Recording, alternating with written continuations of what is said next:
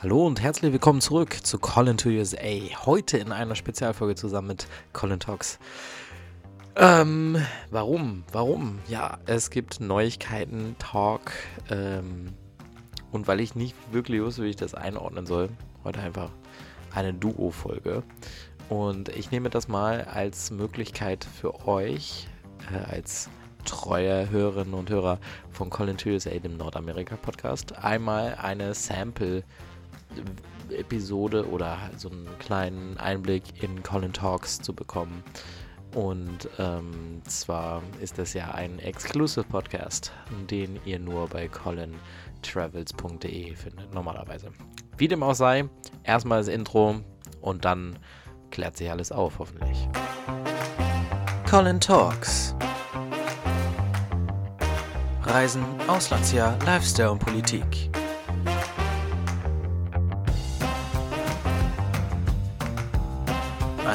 Ein Web-Exclusive. Ja, es freut mich, dass ihr alle gespannt zuhört bei dieser Sonderfolge. Ähm, ich weiß auch gar nicht, wie lange das gehen wird. Äh, wahrscheinlich nicht so lange, wie ihr es gewohnt seid. Ähm, in einem regelmäßigen Abstand so auch nicht wirklich. Äh, kennt ihr ja nicht anders von mir. Aber um nicht weiter um den heißen Brei zu reden und euch auf die Folter zu spannen, gibt es folgende Neuigkeiten. Und zwar hat sich mein Gastbruder aus meinem Auslandsjahr verlobt. Und letztes Jahr waren meine Gasteltern, mein Gastbruder mich ja besuchen hier in Hannover. Und ähm, ja, da haben wir, äh, da hatte er schon die Freundin besagte.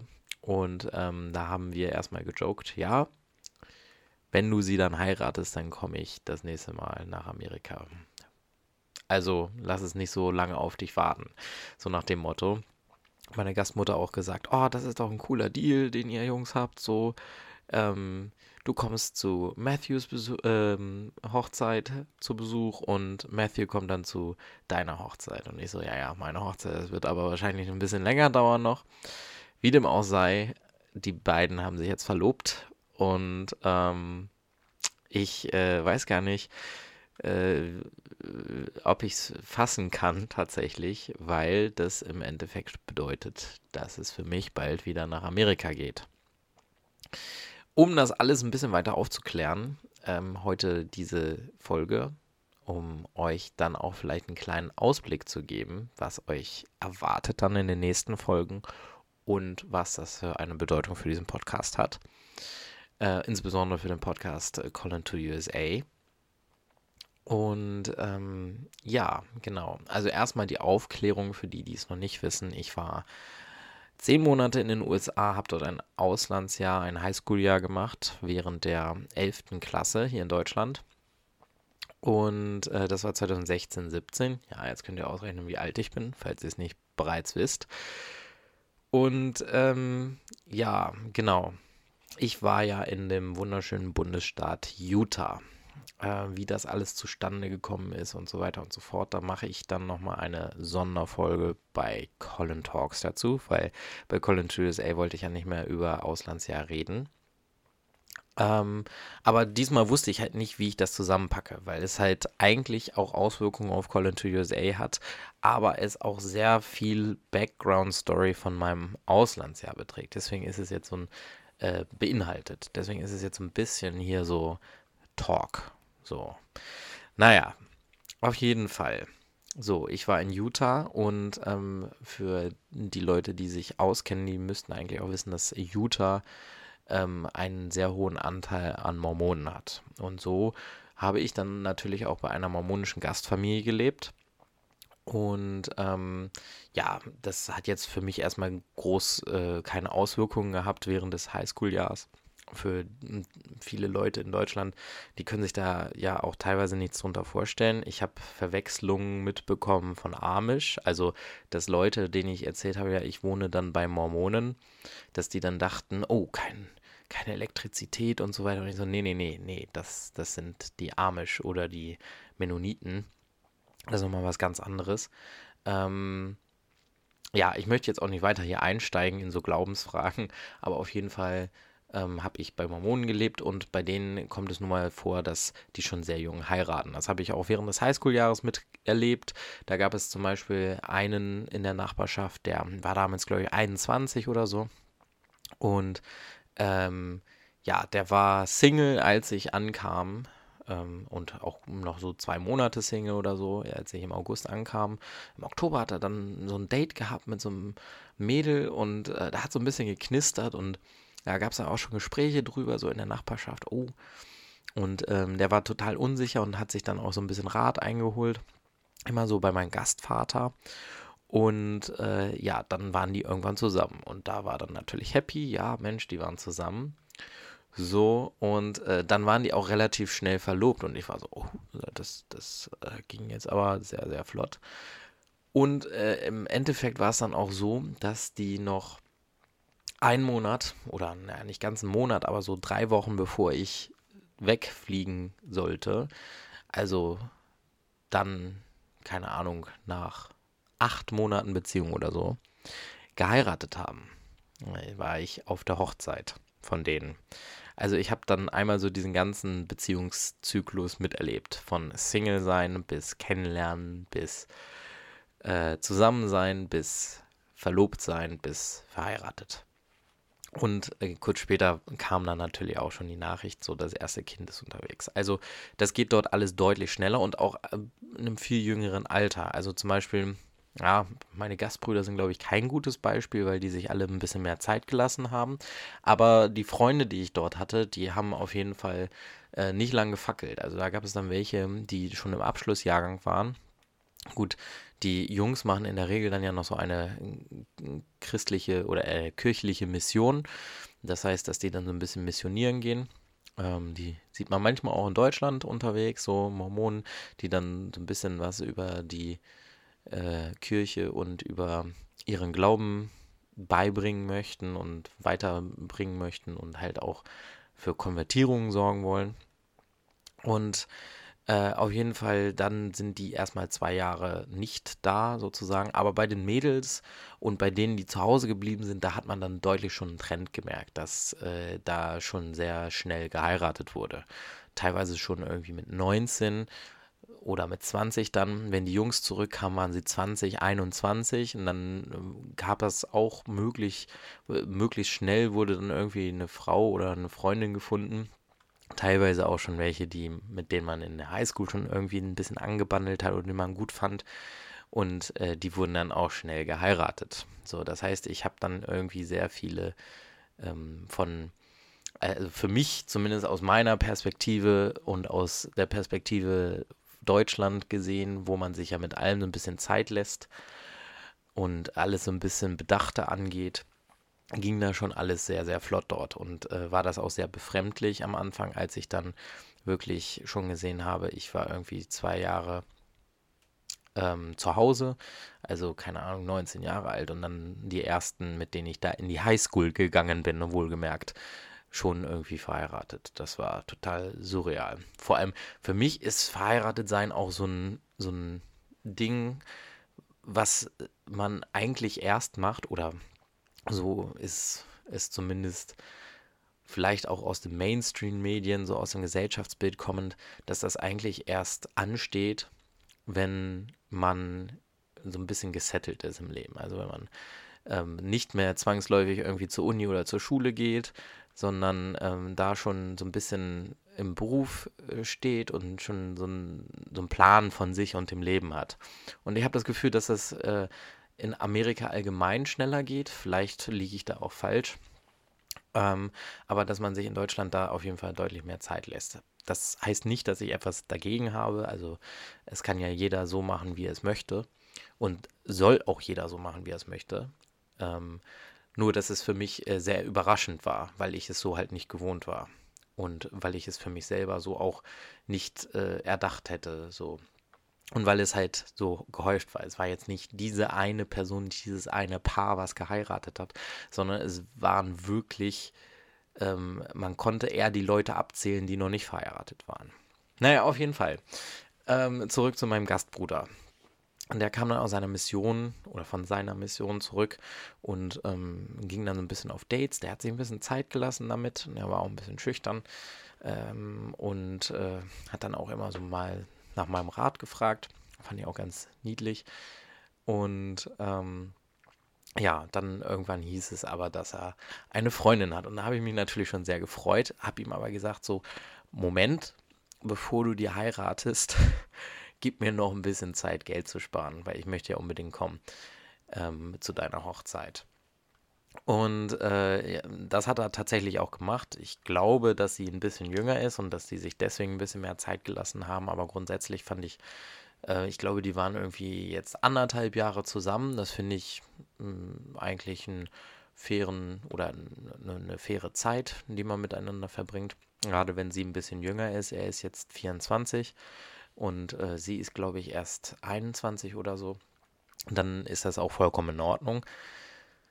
Und ähm, ja, auf jeden Fall haben die sich jetzt verlobt. Aber mir war trotzdem schon klar, ähm, auch bei uns in Deutschland ist es ja dann teilweise auch so, dass so eine Verlobung auch ein bisschen länger dauert.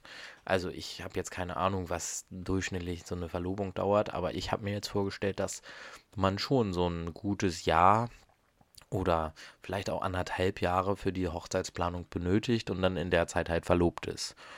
So, und ähm, bei den Mormonen, wie gesagt, geht das alles ein bisschen flotter. Äh, so war mir dann eigentlich auch schon klar, als ich Anfang April gesehen habe, Mensch, auf Instagram, da wurde ähm, mit einem Ring gekniet, ähm, dass ich dieses Jahr noch in die USA fliege. So, und dann habe ich erstmal abgewartet hab gedacht, naja, gut, vielleicht ist es auch Dezember, vielleicht heiraten die im Januar. Ist eigentlich eine blöde Zeit zum Heiraten, glaube ich. Aber so in Utah mit Schnee kann vielleicht auch ganz schön sein. Naja, auf jeden Fall habe ich jetzt, ähm, habe ich gesagt, die sollen mich auf dem Laufenden halten wegen einem Datum und dass ich dann halt zeitnah Flüge buche. So, jetzt habe ich letzte Woche das Datum gekriegt und zwar der 18., nee, warte, der 11. August. Da ist nämlich die Trauung ähm, sie kommt ursprünglich aus Alaska. Da ist die Trauung in Alaska, ähm, zu der ich eingeladen wurde. Äh, und eine Woche später wäre dann die Reception, also der Empfang, ähm, die, die Feierlichkeiten dann sozusagen äh, in Utah am 18. August. Und das ist ja schon nicht so eine lange Zeit mehr von jetzt, wenn man bedenkt, dass man nächste Woche jetzt schon Juni ist. Ähm, und das war dann schon holla. Da habe ich dann gleich erstmal nach Flügen gesucht, bin sehr euphorisch gewesen, habe schon mal geguckt, was man denn da so machen kann, weil ich mir dann auch gedacht habe, ich fliege da jetzt nicht nur für das Wochenende hin, für die Trauung, so dann, wenn ich schon da bin, dann bleibe ich gleich drei Wochen und ähm, mache noch ein bisschen Tour dort, weil wenn ich die Flüge schon einmal zahle, dann halt, ne? Ja. Und das sind eigentlich die Big News mit der langen Backstory dazu.